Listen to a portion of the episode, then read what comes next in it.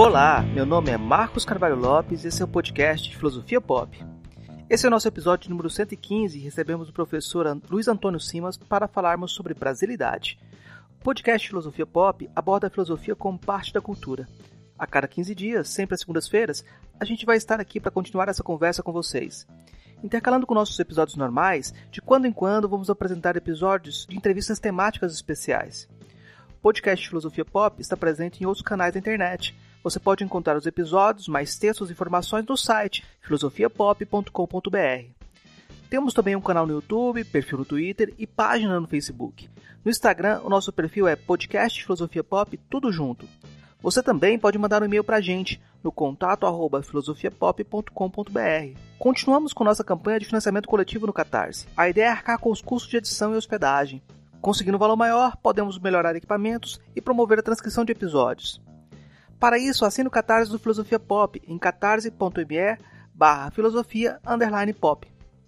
A contribuição mínima que pedimos é de R$ reais mensais. Se você quer ajudar, mas não pode contribuir financeiramente, dê aquela força na divulgação dos episódios, compartilhe nas redes sociais, faça comentários, indique para os seus amigos, repasse aquele episódio que você mais gostou, diga que serve para afugentar a insônia, faça essa conversação se ampliar. Vamos então para a nossa conversa sobre brasilidade com Luiz Antônio Simas.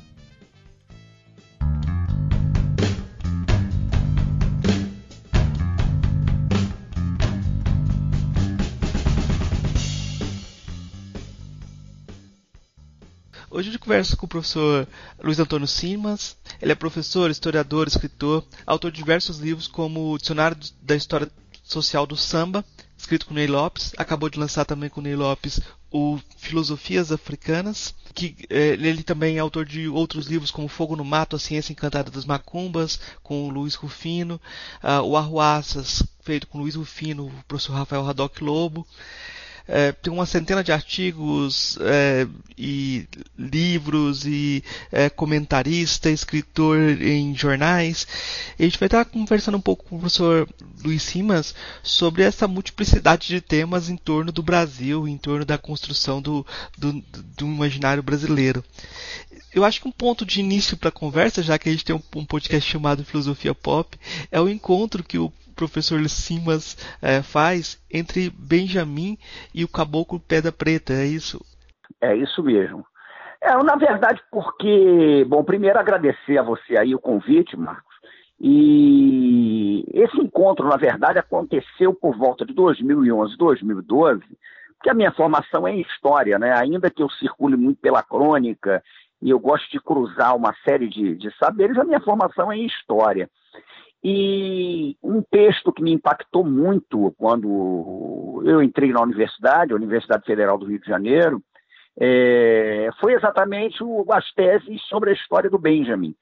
E, e, a proposta que ele tinha lido, escovar a história a contrapelo, enfim, quando ele fala do anjo da história, a ideia de, de, de, reconstruir uma luta, né, porque ali tem uma coisa insinuada que eu acho muito interessante, que a, é, a grande luta não é só a luta para construir o futuro possível, mas é uma luta para construir um passado, né? E essa construção do que já houve, enfim, ela é crucial. E, e esse texto do Benjamin sempre me chamou muita atenção, e eu trabalho muito com uma perspectiva ligada à microhistória, né? a possibilidade de você pensar as histórias miúdas, que no fim das contas é, disparam questões que é, acabam gerando reflexões mais aprofundadas. E, e, isso sempre me instigou de uma forma muito impactante, é, sobretudo por conta de um, uma tentativa que eu tenho, que é de compreender é, os modos de, de, de saber, de inventar a vida, enfim, do Rio de Janeiro. E, numa certa ocasião, eu vindo um ponto de, de, de macumba, um ponto de caboclo, eu venho de uma família, minha avó tinha um terreiro, que é o Pedrinha Miudinho, o Caboclo da Pedra Preta, o Caboclo da Laje, todos esses caboclos, e que falava que são três pedras na minha aldeia, uma é maior, outra é menor, a miudinha é que me alumeia. E aquela coisa da pedra miúda de Aruanda é, sempre me pareceu muito próxima do contrapelo do Benjamin né, dessa questão de você, da necessidade de você escovar a história contra pelos, você tentar é, entender outras narrativas, uma perspectiva da história que não é ligada a noção estrito senso de documento, mas é mais ligada à noção de vestígio, né? Os vestígios que a gente encontra por aí. E aí eu comecei a trabalhar em cima disso, e disso resultou um livro chamado Pedrinhas Miudinhas, ensaios sobre ruas, aldeias e terreiros, que basicamente é fruto desse encontro, né, de uma perspectiva que une o Benjamin ao caboclo. Então, lá em 2012, eu imaginei é, o Benjamin recebendo o caboclo da Pedra Preta no terreiro, né, e, e falando das pedrinhas miudinhas. Então, a partir daí é que essa, essa, essa questão foi colocada, é, em cima dessa perspectiva, dessa minha relação com é, esse campo da microhistória. Né? Nesse sentido, também é, é interessante pensar é, como você efetivou esse trabalho no, no, no, na, transformando vários espaços públicos em ágora. Essa ideia de trazer, a, não diria academia, mas é, buscar é, dialogar e aprender com esses espaços, né? Eu acho isso muito interessante também nesse sentido do, do Benjamin também, né? Eu acho que essa, pedag essa pedagogia do cotidiano, esse valorizar os, os encontros e os espaços. Queria que você comentasse um pouquinho sobre essa ideia do, do, do bar ágora, de outros espaços que podem ser ágora, porque para a filosofia é um aprendizado. É, sim, e, e, isso é interessante. Isso começou de uma forma, vou te dizer que é, eu diria até que é um pouco inusitada. Foi uma ocasião em que eu, eu recebi um convite de uma amiga para falar é, com as alunas, os alunos de uma turma dela, numa escola aqui no Rio de Janeiro, no, na Providência, no Morro da Providência. E, e, eu fui falar, mas eu não sei o que aconteceu. Eu julguei que estaria falando com alunos e alunas do ensino médio. Eu não sei se eu não perguntei para ela, até hoje não, a gente não conseguiu é, esclarecer isso. Mas quando eu cheguei, era uma turma de quinta série do ensino fundamental. E eu não tinha a menor condição de falar com uma turma de quinta série de ensino fundamental, é difícil, é complicado, enfim, né? E, e aí eu lembro que cheguei para a turma e disse: olha, então vamos conversar sobre história. E ali eu perguntei o que é que eles estavam estudando. E eles estavam estudando Grécia, que é uma coisa curiosa e que eu acho que é uma, uma, uma blindagem curricular na história que eu acho um absurdo. Mas, enfim, a criança de quinta série começa ali pela história antiga, tendo como recorte é, Grécia e Roma. Né? O currículo fala disso. E aí o que, que acontece? É, eu fui ver o caderno e vi que eles estavam trabalhando a questão da ágora. E aí eu quis começar a discutir um pouquinho a questão da ágora com eles e para conseguir algum é, é, disparador para essa interlocução, para esse fluxo, eu perguntei se havia algum botequim ali perto, né? E aí os garotos é, começaram imediatamente a dizer que sim, não sei o que e tal, e nós começamos a falar do botequim e eu fui traçando é, alguns elementos a respeito do, do, da relevância cotidiana do Busquim naquela é, comunidade, né, e tecendo algumas comparações e estabelecendo, evidentemente, algumas diferenças com a ideia da Ágora, né, do espaço público, do debate. Tal. Comecei a falar disso. E por conta da experiência com essa turma de, de garotos, 10, 11, 12 anos, imagine isso, que eu achei que terminou sendo muito interessante, eu escrevi um texto chamado Ágora Carioca, Butkin. E em cima desse texto, também por volta de 2013, né, isso foi 2013, é, eu me juntei a um coletivo da Zona Norte do Rio de Janeiro, eu moro na Zona Norte do Rio, né, é, nós fizemos um projeto chamado Ágoras Cariocas. E a ideia desse projeto era ocupar alguns botequins da zona norte do Rio de Janeiro e descendo pela linha do trem, pelos subúrbios da Central e da Leopoldina, enfim, e, e pensar o botequim como um espaço de discussão sobre o lugar, né, para falar um pouco sobre a história do lugar e para escutar é, as pessoas do lugar. Então, nós fizemos um projeto que durou mais ou menos três anos. E nesse projeto nós temos mais de 80 horas de escuta né, de interlocução sobre os bairros da zona norte do Rio de Janeiro, dos subúrbios do Rio de Janeiro e tal. E a partir dali eu comecei a me ligar muito na questão da história pública, né? e, e, e, na perspectiva de que escolaridade e educação não são exatamente a mesma coisa. Né? O fenômeno pedagógico ele, ele, ele pode acontecer em qualquer dimensão da vida cotidiana. E, e, o espaço público é um espaço em que esse fenômeno pedagógico acontece. Né? Ele está acontecendo ali, está tá, tá tendo uma troca ali que é educação, a perspectiva que está acontecendo ali é uma perspectiva educativa. Então, nós começamos a fazer esse trabalho. É um trabalho de história pública que eu não parei mais. Né? É, em praça pública do Rio de Janeiro, e aí você pode ter certeza que eu já dei aula nos lugares mais inusitados. Eu já dei aula é, em cemitério, eu já dei aula em muito botequim, né? É, eu tenho um trabalho de, de, debate público num botequim perto da minha casa que foi interrompido pela pandemia, mas espero que seja retomado aí em algum momento de 2021. É, já dei aula na zona, né? a gente foi fazer um Ágoras Cariocas na Vila Mimosa, e, e, e é um projeto curioso, porque é um projeto, eu falo aula, mas eu acho que é um projeto de escuta. Né? É, é, parte da perspectiva de que todo lugar é produtor de cultura, todo lugar é produtor de saber, evidentemente, né? e é um projeto de escuta. A gente está ali para escutar, e só para concluir, é, sempre que a gente trabalha a perspectiva do Ágoras, nunca é a perspectiva do evento propriamente dito, porque me parece que existe uma diferença e, e, e, quem trabalha com história pública tem que estar atento a isso, entre a cultura do evento e o evento da cultura. É, a gente está sendo tragado pela cultura do evento, aquela coisa do, do, do, eventual. E aí eu penso o evento como o eventual mesmo, né? Que você chega, vai para lá, faz, vai embora e não fica. Enquanto um evento da cultura, ele, ele é trabalhado numa dimensão mais orgânica da ligação com, com o espaço. E nesse projeto Ágoras Cariocas, a nossa aproximação com o espaço era uma aproximação que até a gente fazer o evento público, a gente ficava pelo menos dois, três meses dialogando com o local.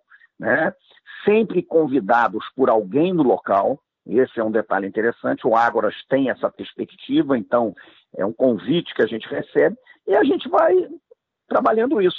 A ideia é realmente pensar um amiudamento como prática pedagógica, a partir da dimensão de que todo mundo é dotado de historicidade. Né?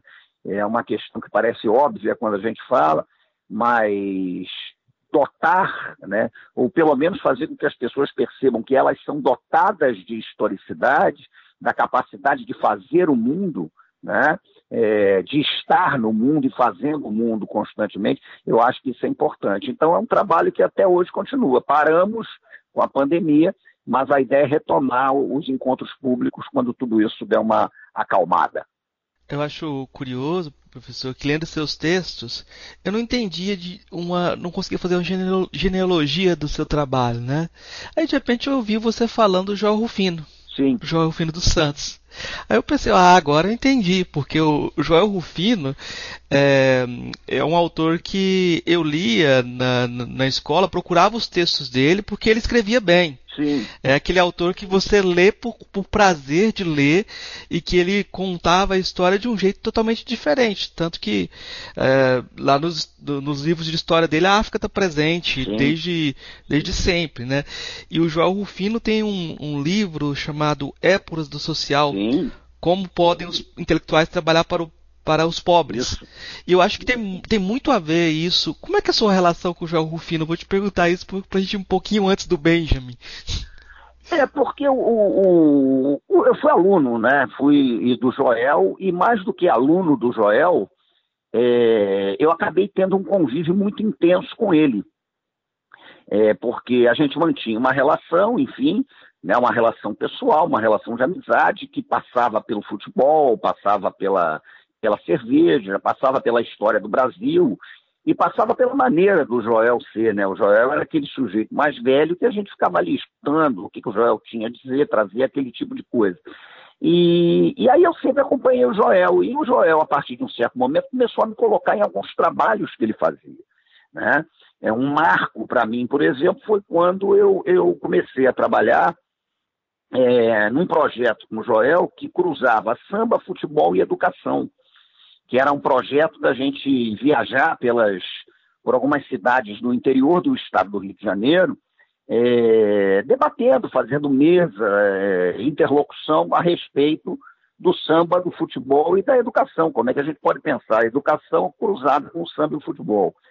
E esse projeto contava com o Joel, o Joel fazia uma espécie de coordenação, e nesse projeto estava presente o Ney, o Ney Lopes, é, amigo pessoal do Joel, de longuíssima data, e o Ney também foi nesse projeto. E o Joel me colocou, eu era o mascote desse projeto. Então, essa aproximação com o Joel sempre foi muito fecunda. É, e o Joel sempre teve uma, uma obsessão, eu sei porque o Joel falava desse tipo de coisa, o Joel sempre teve uma obsessão pela, pela, pelo rigor que viesse acompanhado da clareza. Né, da, da, da, em textos que tinham o objetivo de dialogar, né, de propor uma interlocução, e ao mesmo tempo Joel também cruzava muito a atividade dele como historiador com a literatura. Ele, ele era um, um profundo interessado no fenômeno literário. Né? O Joel gostava muito desse tipo de coisa. Então, a, a, escrita do Joel, ela tinha a preocupação de falar com um público muito amplo. O Joel trazia essa dimensão. Né? Eu lembro de uma ocasião que o Joel falou que às vezes a gente, para evitar o risco de falar das coisas mais fáceis da forma mais difícil e tentar falar das coisas mais difíceis da forma mais fácil, nem sempre é possível né? E, e, eu nem acho que eu consiga fazer isso, até porque meu trabalho vai numa outra perspectiva. Mas na história eu sempre eu sempre pensei nessa perspectiva do Joel. O Joel foi um sujeito que é, sem dúvida nenhuma, me colocou numa trilha, num certo caminho. E do jeito dele, porque o Joel era um sujeito muito, muito é, firme e delicado. Né? O Joel tinha essa característica.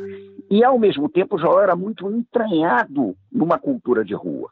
O Joel gostava desse tipo de coisa. O Joel era um botafoguense que gostava de falar de futebol o tempo todo, gostava de sentar para tomar uma cerveja, gostava muito de escola de samba, mangueirense, de falar do carnaval. Né? Então, toda essa, essa perspectiva que o Joel trazia né, acabou sendo muito importante e, e por isso eu me considero meio que um, um discípulo que segue numa trilha que ele deixou que ele deixou aberta aí. O seu trabalho também gira de alguns focos obsessivos, assim, a ideia de, um, de uma reconstrução do Brasil, uh, vamos dizer assim, um Brasil que luta contra vários Brasis. Eu queria que você falasse um pouco sobre essa questão da brasilidade no seu trabalho.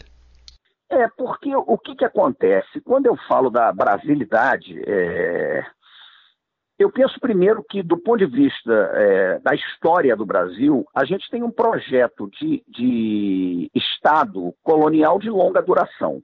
Né? Eu tenho a impressão que essa longa duração, e quando a gente pensa no o tempo da história, é, o tempo da história é um tempo concomitante, né, em que longa duração convive com, com, pequenas durações, com curtas durações. Então, isso acontece o tempo todo.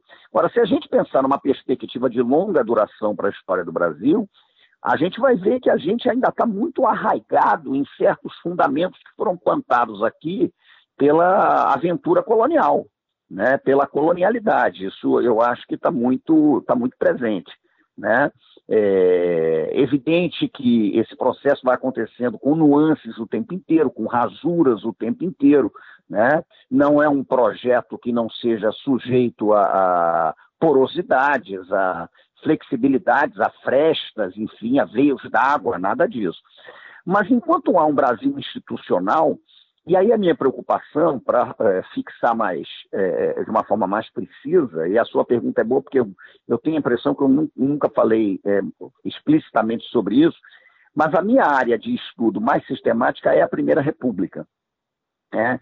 E se, se, as pessoas pegam uma série de livros que eu fiz, é, eu acho que a Primeira República é decisiva. Ela é decisiva para pensar o Rio de Janeiro e acho que é decisiva para pensar o Brasil também.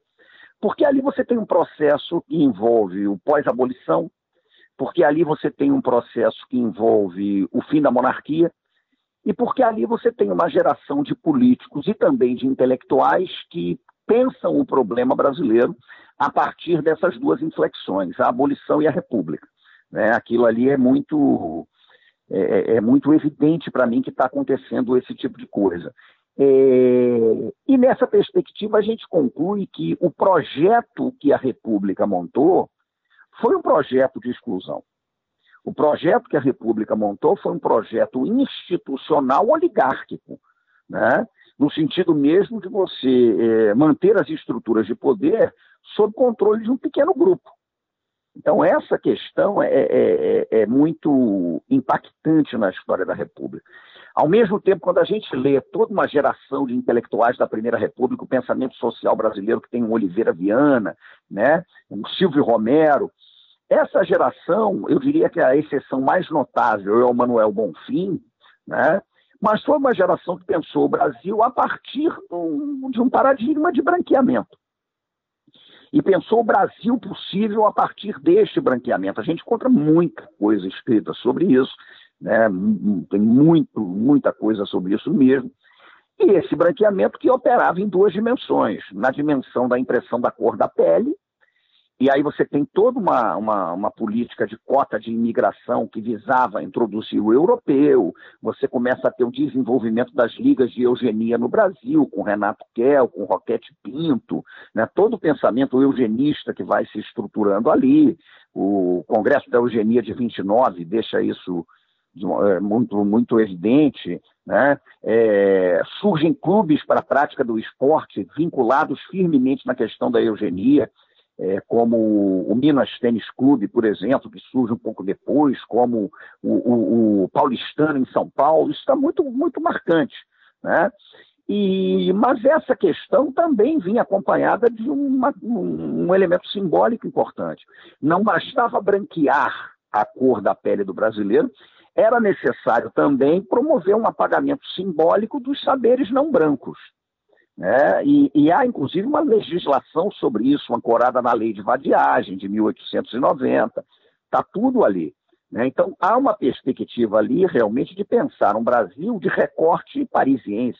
Eu, eu me recordo do Pereira Passos, o prefeito da reforma de 1904 no Rio, e a reforma dizendo que se não conseguirmos ser Paris, que pelo menos almejemos Buenos Aires. Né? Então, era um negócio forte aí.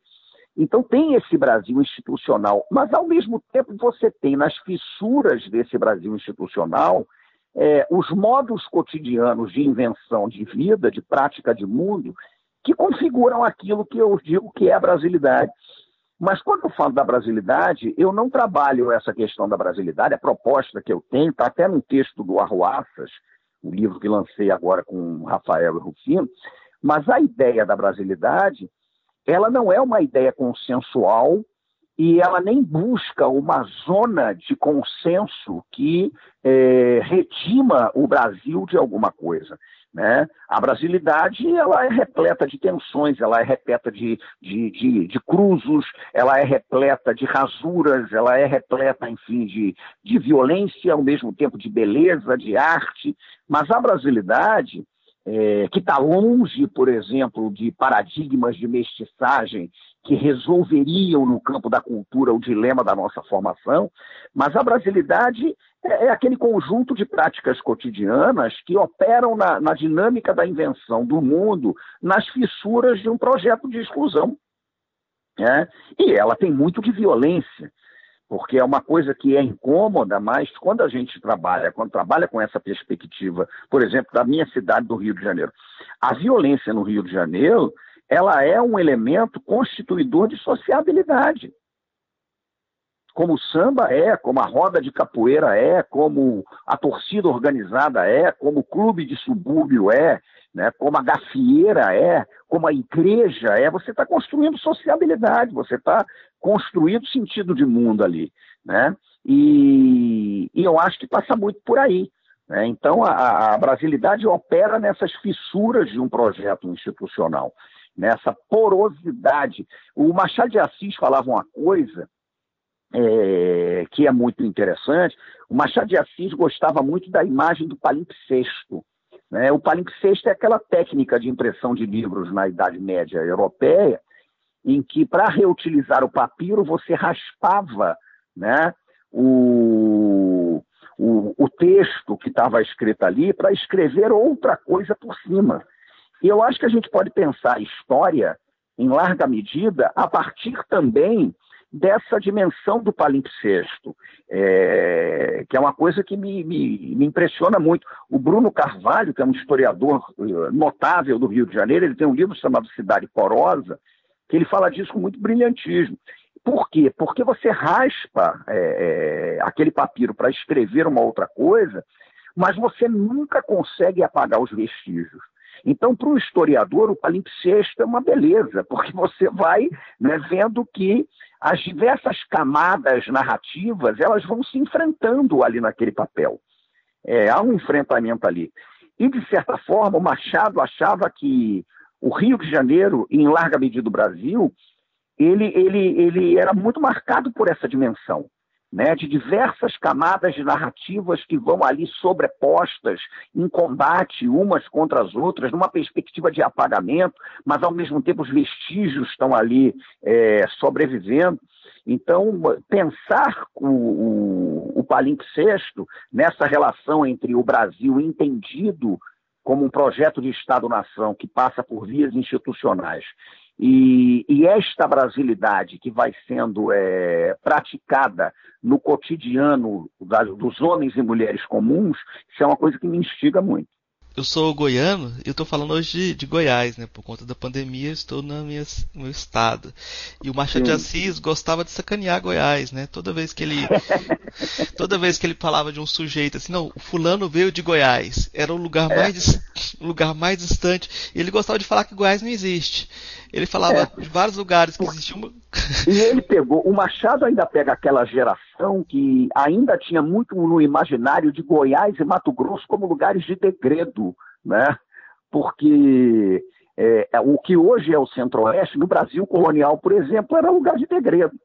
Então você tem a Sabinada na Bahia, você vai ver o final da Sabinada na Bahia, e ali está tá dizendo, e aí a pena foi o degredo na, na província do Mato Grosso. Então você imagina isso né? Pois e o é, Machado é, trazia muito isso mesmo. Não, ele, ele sempre. Goiás, você tem uma pesquisa do Gilberto Mendonça Teles, que é um, é um crítico goiano, né? ele pega o Machado sempre fazendo isso. Quando ele quer sacanear alguém, ele fala: Fulano veio de Goiás. E ele teve uma treta. Veio de Goiás, saiu de é, Goiás, chegou é, de Goiás. Chegou de Goiás. Então tem um, Aí eu estou colocando isso para perguntar também sobre essa questão da brasilidade e esses, esses sertões também, que parece ter um, um, não diria um conflito, mas também uma tensão nesse, nesse jogo. Quando você pensa, por exemplo, o carrego colonial, e as relações de tensão que existem de uma certa colonialidade entre os espaços também do, do, do, país. Né? Hoje o pessoal fala que o Acre não existe. O Acre é o Goiás, é Goiás hoje. Né? E assim, Sim. a gente continua produzindo. É, eu queria que você comentasse um pouco sobre isso, dessa, desse jogo colonial dentro do próprio país, porque.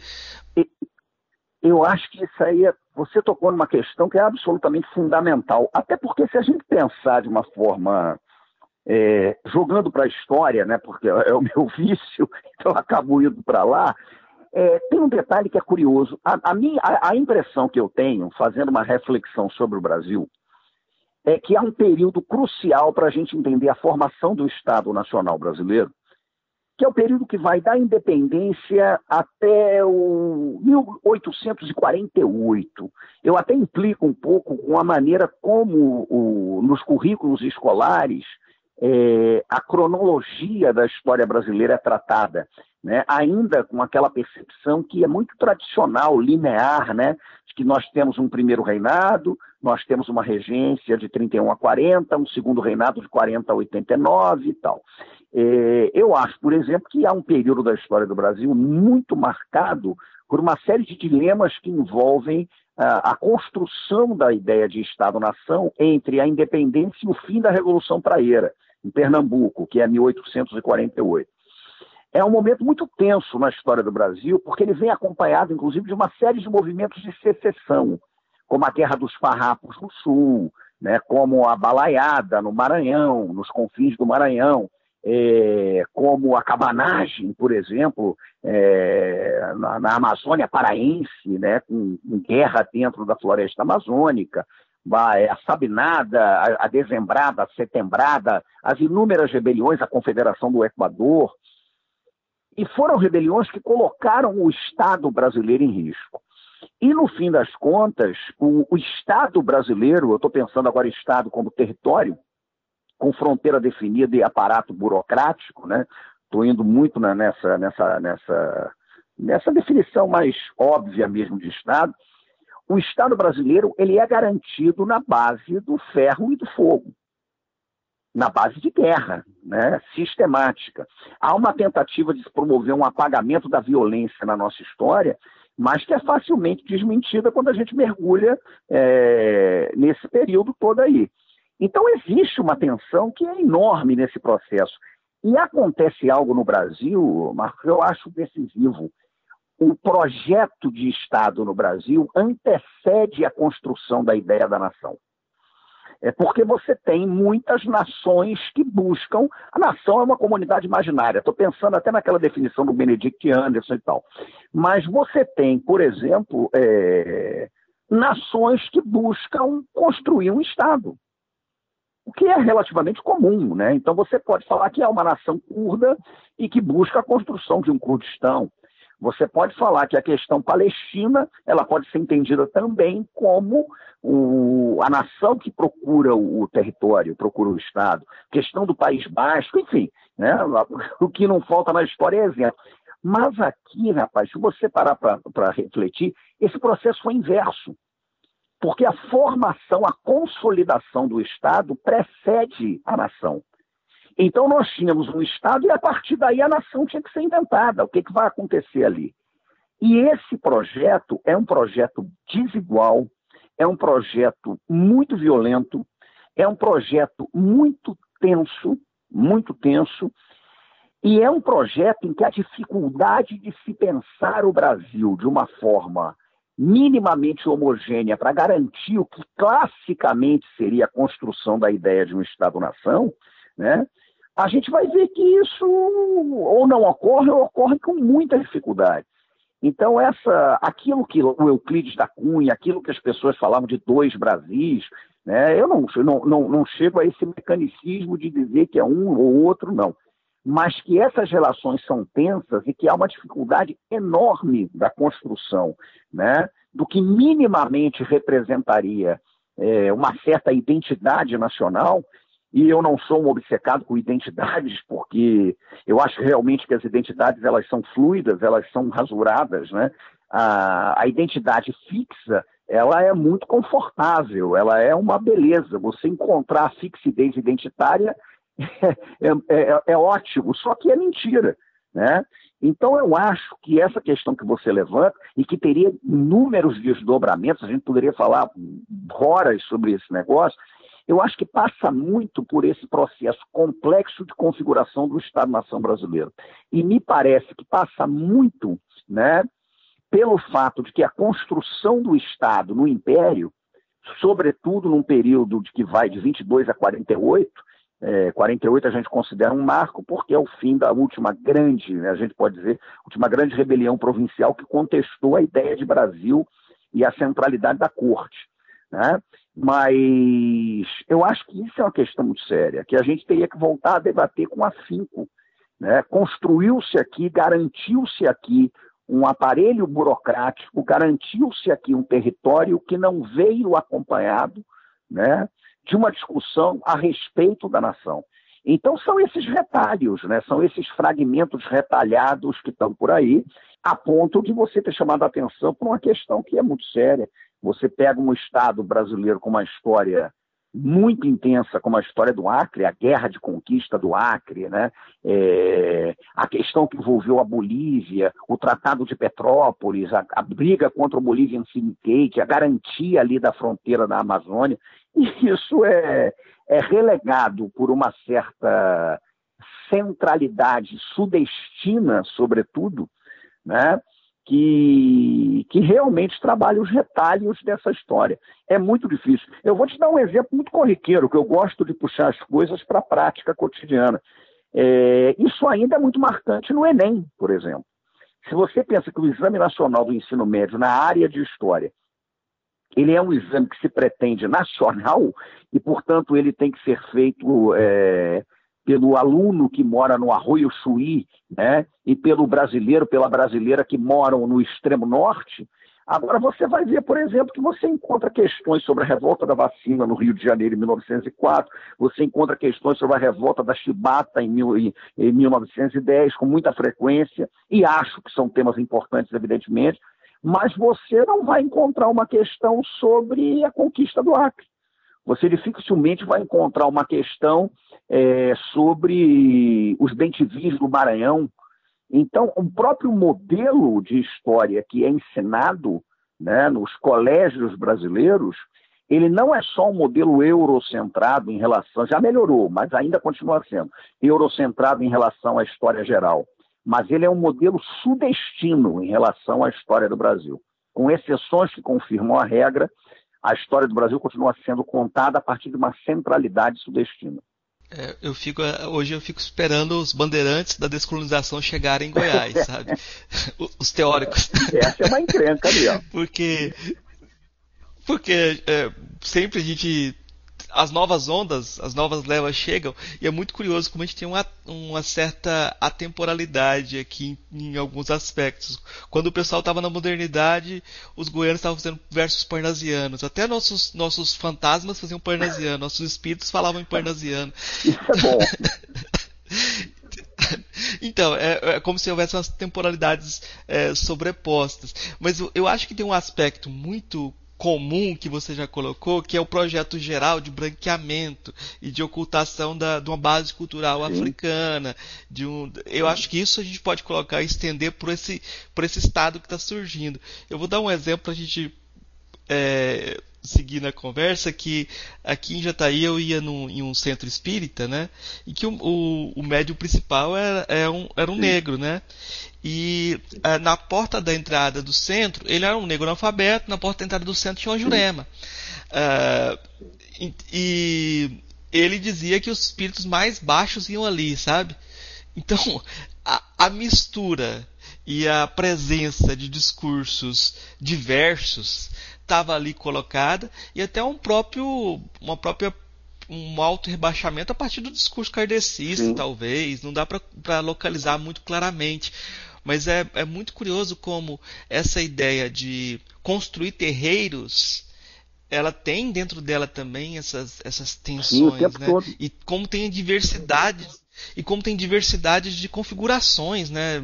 Tipo, se você negar que ali está presente a cultura banto, você não Sim, entendeu nada. Claro. Né? O, o professor, o Willem Flusser, que é um filósofo judeu que viveu um tempo no Brasil, ele dizia que a linha de cor que existe no Brasil não é a linha de cor americana. É a diferença entre quem brinca e quem não brinca o carnaval. Olha isso. É, mas é por aí, aí mesmo. Eu...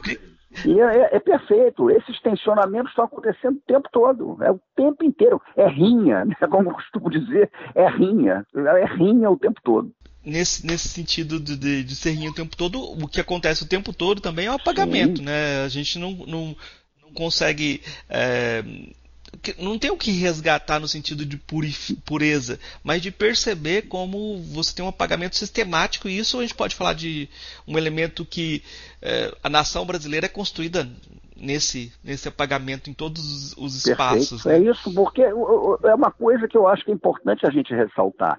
É, você conta a história de um determinado lugar, de uma determinada gente, enfim, é, não apenas por aquilo que ela diz, mas você conta uma história por aquilo que se silencia. Né? É, é quando a gente trabalha uma diferença é, entre história e memória, né? e pensando a, a, a, memória coletiva, enfim, você tem uma turma que trabalha muito com essa questão da memória coletiva, é, dissecar a construção da memória coletiva é o tempo todo trabalhar com essas tensões que envolvem o apagamento. Né? Por que é que uma determinada história foi contada e outra história foi rasurada? Por que é que foi apagada? Né? Você veja, por exemplo, aqui no Rio de Janeiro, vou te dar um exemplo em cima do que você fala, e aí eu, eu, eu lembro de novo quando o, o, o Benjamin falava da necessidade dessa, desse reencontro com o passado.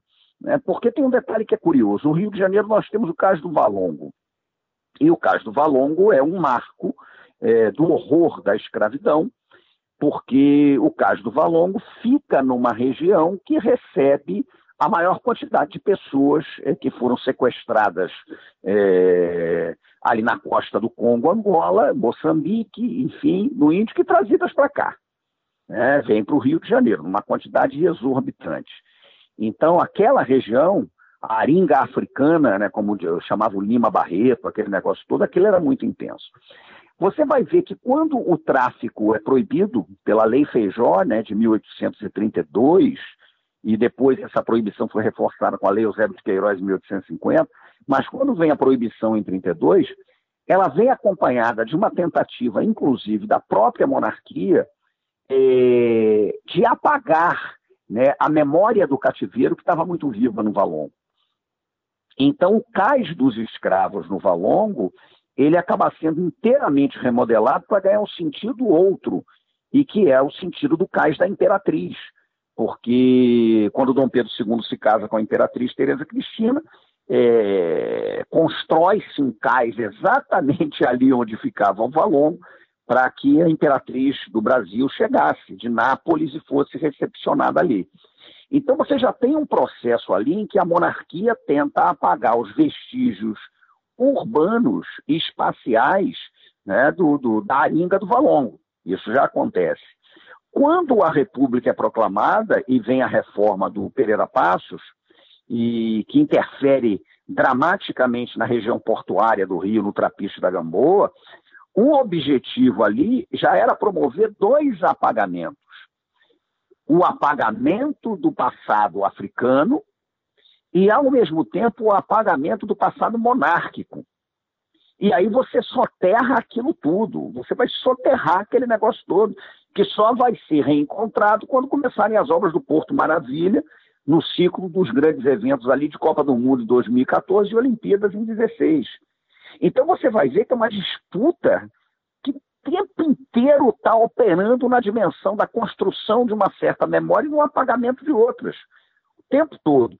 E é muito intenso isso. Quando eu fiz o, com o Ney o Dicionário da História Social do Samba, é, eu dei depois uma entrevista para uma repórter, que eu não estou lembrando se era do Estado de São Paulo, eu não recordo agora realmente se era de jornal ou rádio. Mas eu lembro que na entrevista ela pedia para eu citar cinco lugares do Rio de Janeiro que eu considerasse é, fundamentais para a história do samba urbano do Rio de Janeiro. E, e aí eu citei, eu não vou lembrar agora, mas eu devo ter citado a Praça 11, eu devo ter citado o terreiro de João Alabá, devo ter citado a casa de Tia Ciata, é, a casa de Tia Fé da Mangueira, enfim, citei os lugares. Logo depois de ter citado, me ocorreu que nenhum dos lugares que eu citei ainda existe. Todos eles deixaram de existir. E aí você pensa numa dimensão que me parece muito evidente. Se um só tivesse deixado de existir, você ia dizer, porra, que descaso. Se dois tivessem, poxa, mas agora quando você vê que todos deixaram de não existem, né? Você tem aí uma questão que tem que ser debatida na ordem mesmo da construção da memória coletiva a partir do apagamento de outras memórias, do apagamento de outras histórias. Né? E isso acontece o tempo inteiro. E numa cidade intensamente marcada pelo elemento civilizatório africano, como é o Rio de Janeiro, né, como é, uma cidade profundamente marcada pela presença banto, que depois começa a receber sudaneses que descem da Bahia, aquele negócio todo, esses apagamentos são constantes. Constantes, é impressionante. Então é uma história realmente de embate, é uma história de combate, de confronto. É isso que está acontecendo o tempo inteiro. E, e, no Rio, sobretudo, que é o que eu acompanho mais de perto, é, a nitidez desse jogo, desse tensionamento, dessas rasuras temporais e espaciais que vão sendo operadas no campo do, da construção da memória e da história, isso é muito intenso. Nesse sentido de palimpsesto, eu, percebi, eu pensei aqui nos dois livros eh, mais recentes, que é, o Arruaças e no Filosofias Africanas, Sim. com Ney Lopes. No Filosofias Africanas você fala de, de, um, vocês vão falar de um certo de uma certa estrutura de homogeneidade que tem pontos em comum que foi transplantada para o Brasil, né? Uh, e dentro do Arruaças uh, você tem toda essa um jogo muito mais é, híbrido de, de, de, uma, de, tensões, etc. Como é que você vê essas, essas, essas dimensões?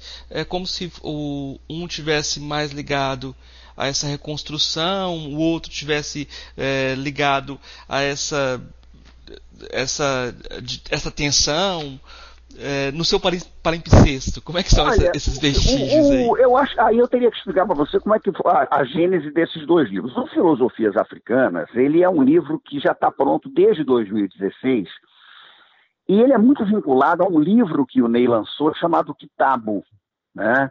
É, o Kitabo foi um livro precioso do Ney, que é fruto de um vastíssimo trabalho dele de décadas em cima, né? do, do, do da, da, das questões africanas e afro-brasileiras e tal, e um livro esgotado.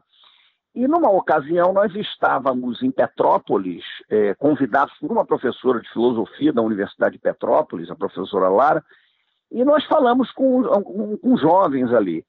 E esses jovens, então, ficaram bastante entusiasmados com o papo, sobretudo com a presença do Ney, é, e a Lara sugeriu que a gente fizesse um trabalho, né, um trabalho, uma súmula, uma, uma síntese do que foi falado ali. Muito em cima dessa dimensão, que é o Ney que pensa isso de uma forma bem mais consistente que eu, né? mas a dimensão de que, diante de tantas diferenças, é possível buscar algumas características é, marcantes de um pensar africano mais plural, que acabam, evidentemente, repercutindo no Brasil né? E muito especialmente a questão da força vital, né? o sentido da força vital, que é um sentido é, muito presente nesse tipo de coisa e que no Brasil está redefinido nos candomblés, enfim, numa série de coisas. Então ele é um livro que traz mais essa perspectiva. É, eu peguei muito a parte dos iorubás no livro, uma coisa dessa, e o Ney pega né, toda essa esse acúmulo que ele tem de conhecimento por conta de todo o estudo, por conta da experiência dele, né, como um, intelectual de proa é, que ele é. Então, filosofias tem muito disso.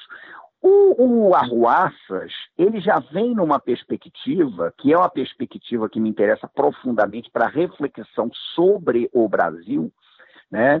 E me parece que é impossível pensar o Brasil sem pensar as Áfricas. Por exemplo, é, é, é muito comum que me perguntem se eu sou um especialista em história da África. Eu falo que não.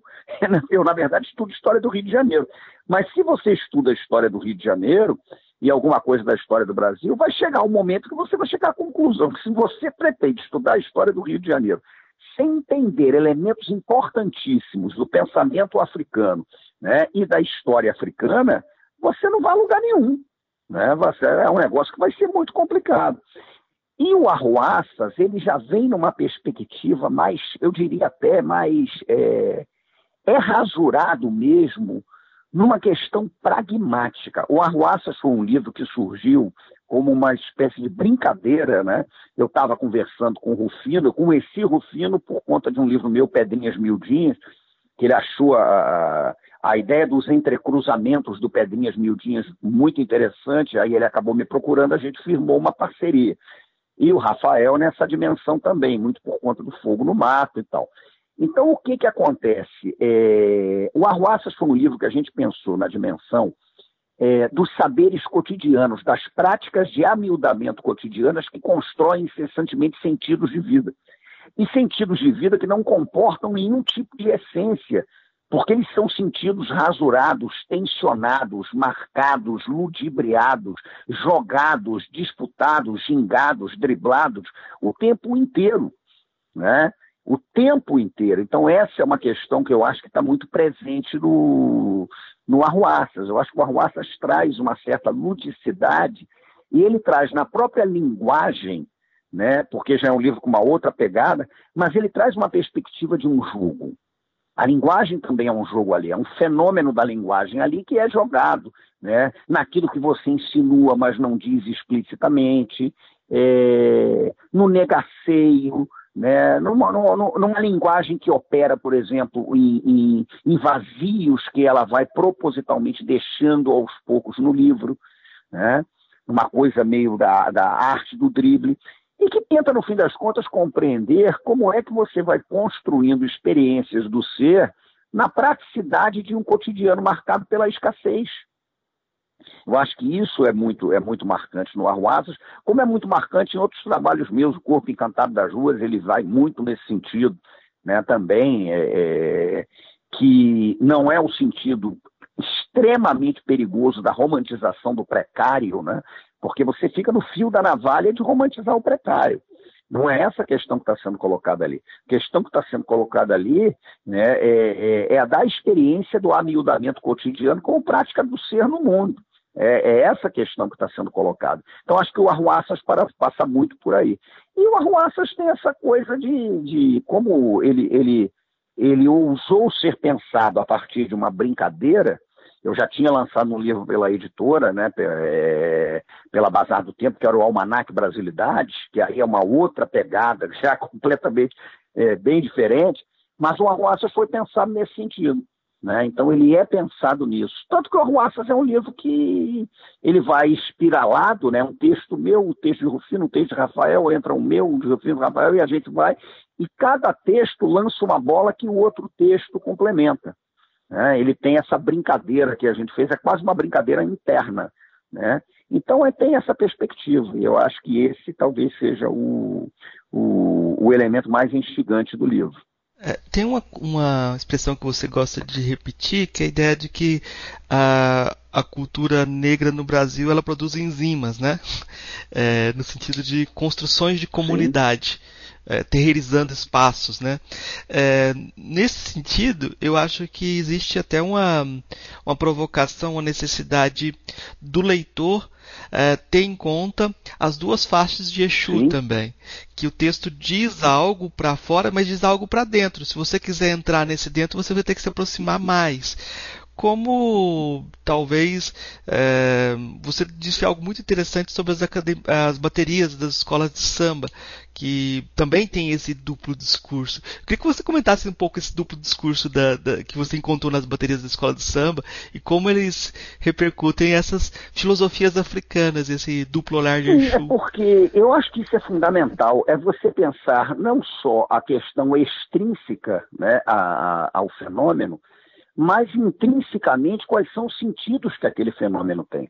Porque são exatamente, eu concordo inteiramente com você, são os dois lados, é a carapuça de Exu, né, é a terceira cabaça de Exu, é o Ibaquetá. Então tem um sentido interno ali que tem que ser percebido o tempo todo.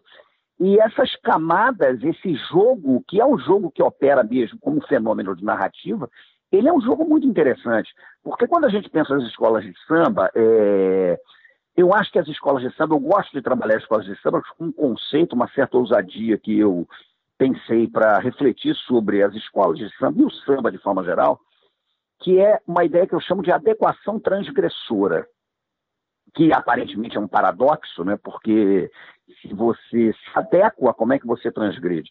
Mas eu percebo nas escolas de samba que você só transgride porque se adequa e você está se adequando, porque ao se adequar, você opera na dinâmica da transgressão. Isso é muito exclusivo. Né? Então, eu digo, por exemplo, uma coisa básica: as escolas de samba na década de 30 elas estão negociando o tempo todo com inúmeros fatores que estão em torno delas. Então, elas negociam com o Estado, elas negociam com o turismo, elas negociam com o crime, né? elas negociam com a mídia, estão negociando, é, é um jogo de negociação constante. E nessa perspectiva, em busca de uma legitimidade é, que não é só simbólica, mas é uma legitimidade também que está vinculada à tentativa de profissionalização do sambista, tem uma série de questões que entram aí, mas em busca desse tipo de coisa, é, as escolas de samba se adequam, por exemplo, a regulamentos que estabeleciam a necessidade dos temas de interesse patriótico. Né? Então, isso vem no regulamento na década de 30, vem depois nos regulamentos da década de 40. Né? 46, 47, você estabelece que as escolas de samba só podem desfilar com temáticas de interesse nacional.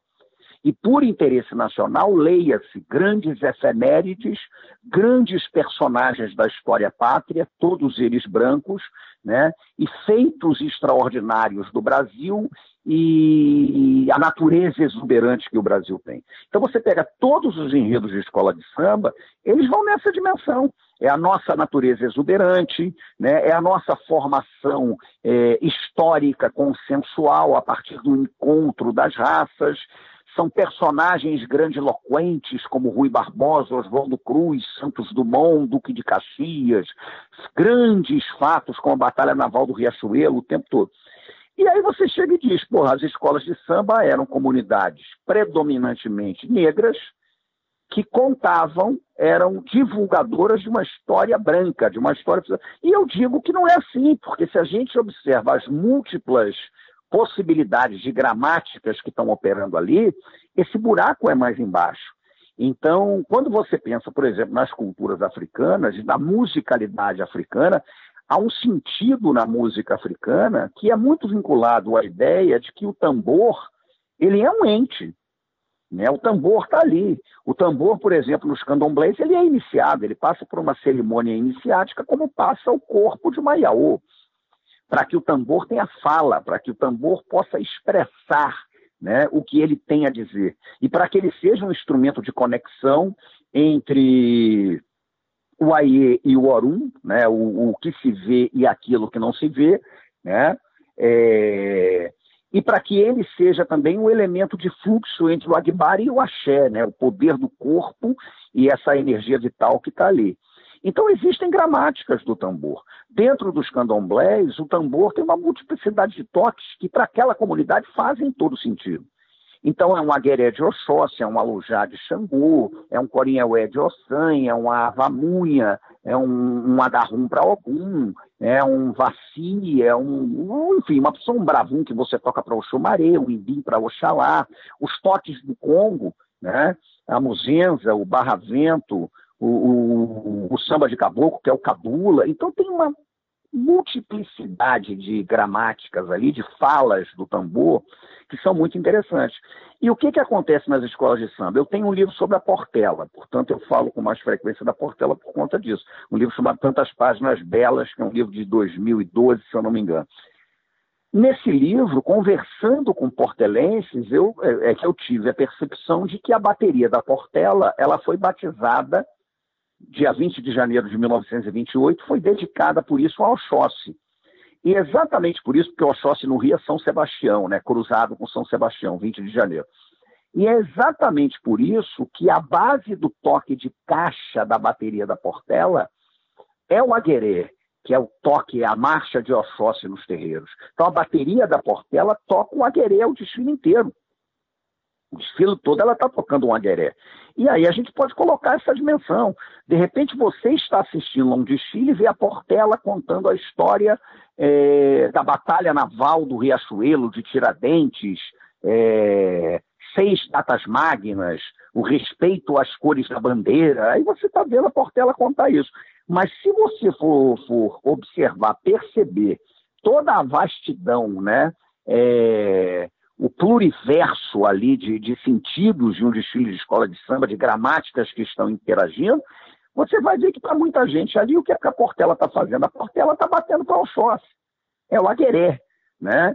E aí é uma máxima que eu digo que é a da malandragem, que é a seguinte, o malandro é aquele que bota o sapato para continuar andando descalço. Então a Portela, naquele sentido, ela se dispõe a contar a história da Batalha Naval do Riachuelo para continuar batendo para Oxóssi.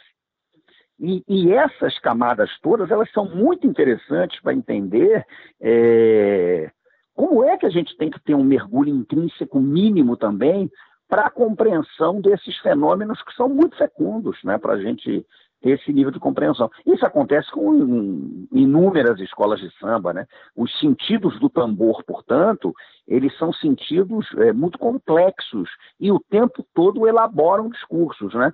Uma, uma, frase que eu disse uma vez é como se você é, ouvisse os livros e lesse o tambor, né? Por conta dessa, dessa, desse, desse duplo sentido exusíaco que essas gramáticas trazem. É, isso é muito, muito interessante. Daria só essa, essa questão daria muito, muito pano para manga. Eu, eu desenvolvi lá na, na Unilab um, um, projeto de extensão que era um grupo de hip hop, né? Com rappers africanos, né? E o que eu, me chamou a atenção de início foi que eles começavam pelo Sim. refrão. Sem o refrão não tem, não tem canção. Sem o momento de congregação, não, sem esse momento de congregação, a coisa não andava. Eu fiquei pensando, olha só que diferença, né? Geralmente o, o hip hop brasileiro nem tinha esse momento de, de congregação. Eles eram avessos a isso porque rompiam com a estrutura da canção popular brasileira, né? É, eu, eu achei isso muito isso é bem interessante, mas é assim, quer dizer, daí para a gente ficar falando aqui horas sobre esse troço, que é muito interessante. Pois é, e, e, eu tinha um aluno, é, Bijagô, que ele comentou comigo, não, na, na, na quando eu fui para a ilha, porque ele nasceu fora uhum. da ilha, é, quando ele foi para a ilha, todo mundo faz tudo cantando, todas as coisas são feitas cantando, né? E o nome que usavam para ele, porque ele tinha morado em Bissau e foi para a ilha, o mesmo nome que davam para ele é o nome que davam para os brancos, que é aquele que vem de fora, né? o uhum. estrangeiro. É, não havia uma questão racial. E ele esqueceu de me contar o mais importante, que é a questão dos tambores, que é os tambores de fala que comunicavam com os antepassados e que faziam parte também desse cotidiano. E quando você pensa na, na história do rap, né, do, do hip hop, é, e como ele é rapper, a relação que ele tem com os beats e com a colocação da voz tem toda uma, uma memória que não dá pra gente articular, Sim, né? exatamente. né? Fica é longe. É isso. Então... O Roberto Moura, o falecido Roberto M. Moura, sobre o samba, ele discute muito essa questão que você colocou num, num, num, doutorado dele que acabou sendo publicado, chamado No Princípio Era Roda, quando ele parte de uma constatação que é óbvia, mas ela acaba sendo surpreendente pela obviedade que a gente repara, que a rigor não foi o samba que deu origem à roda, mas foi a roda que deu origem ao samba. Né? O samba resiste porque no princípio era roda e não é e não a roda mesmo como essa instância coletiva de exercício das dimensões de uma ética ancestral desse negócio todo. E é a partir disso que as coisas vão vão vão aparecendo. É por aí. Uma coisa que eu acho interessante que você diz que é, é, é cristão e não, sem ser cristão né eu acho isso importante porque as pessoas às vezes não se aproximam do seu trabalho achando que tem uma barreira em relação às crenças que elas têm, Sim. né? E a, o, é o contrário disso. Na verdade, é um, uma abertura para todas as, as possibilidades, sim, sim. né? Como é que eu queria que você comentasse um pouco sobre isso, porque eu acho isso sim, importante. É porque eu, eu, eu, inclusive, gosto de dizer, até brincando, né? Aquelas brincadeiras que servem para disparar algumas questões. Quando me perguntam qual é a minha religião, eu falo que eu tenho todas, né? Porque eu sou um sujeito que tem mais apreço pelo rito do que pela fé. A fé me interessa muito pouco, né? mas o rito é, é me interessa bastante. E, e, e, e, a, e, as funções que o rito opera é, na construção de sentidos, sociabilidades e, e, comunidade mesmo ao longo da experiência brasileira, ela sempre me instigou. Né? Então, nesse sentido, eu sou um sujeito absolutamente aberto, inclusivo ao fenômeno religioso. E quando eu digo que eu sou é, também cristão, né, eu estou me referindo, por exemplo, a, ao fato de que quando você vai é, descortinar os sentidos rituais, vou dar um exemplo aqui, mas os sentidos rituais do, do Bumba Meu Boi, é, você vê que ali tem uma dimensão mesmo é, da ideia da vida, da morte, da paixão e da ressurreição, que cruza o tempo todo aqueles tambores com uma pegada indígena muito forte, com alguma pegada africana, né? com essa ritualística da paixão que é profundamente cristã. Quando a gente pensa nas congadas, quando a gente pensa nos moçambiques, né? quando a gente pensa é, é, na procissão do fogaréu, né? você tem um, um, elementos ali que vão sendo dimensionados para construir-se uma certa ideia do ser coletivo no Brasil, que são muito instigantes. Então não tem o menor sentido eu dizer que eu não sou cristão, porque eu estou entranhado nisso, né? É, eu sou eu, eu sou a minha circunstância e eu sou formado por essas rasuras todas. Então é o que eu te disse antes, eu, eu tenho muito medo do, da fixidez. Eu acho que a fixidez é um perigo, né? A fixidez é um conforto. Então você busca o, o lugar confortável da fixidez. E não é assim. A gente está aberto a tudo quanto é experiência, aquela coisa, e eu sou muito nesse sentido, aquela ideia do Riobaldo no Grande Sertão Veredas, de olha, a religião eu gosto de todas, porque todas elas dão um certo conforto. Eu não diria que eu gosto de todas, porque eu gosto das religiões que manifestam as encruzilhadas entre o sagrado e o profano, profanando o sagrado, sacralizando o profano, a partir da dimensão da festa, a partir da dimensão do rito e a partir da dimensão que a gente pode é, ponderar, né, da construção incessante de sentido de mundo pela beleza. Então eu gosto desse tipo de coisa. Por isso me comove muito, por exemplo, uma saída de Aô num terreiro de candomblé e a procissão do Senhor Morto porque eu acho que aquilo ali é, traz componentes de, de, de, do imponderável, né, do que faz a vida é, é, deixar de ser tão, digamos, diminuída e ela adquire um, uma dimensão de protagonismo ali do ser que é muito bonita. Então eu gosto desse tipo de coisa. Né? E eu gosto de perceber o Brasil a partir dos sabores, a partir dos cheiros, a partir das sonoridades, a partir de tudo isso.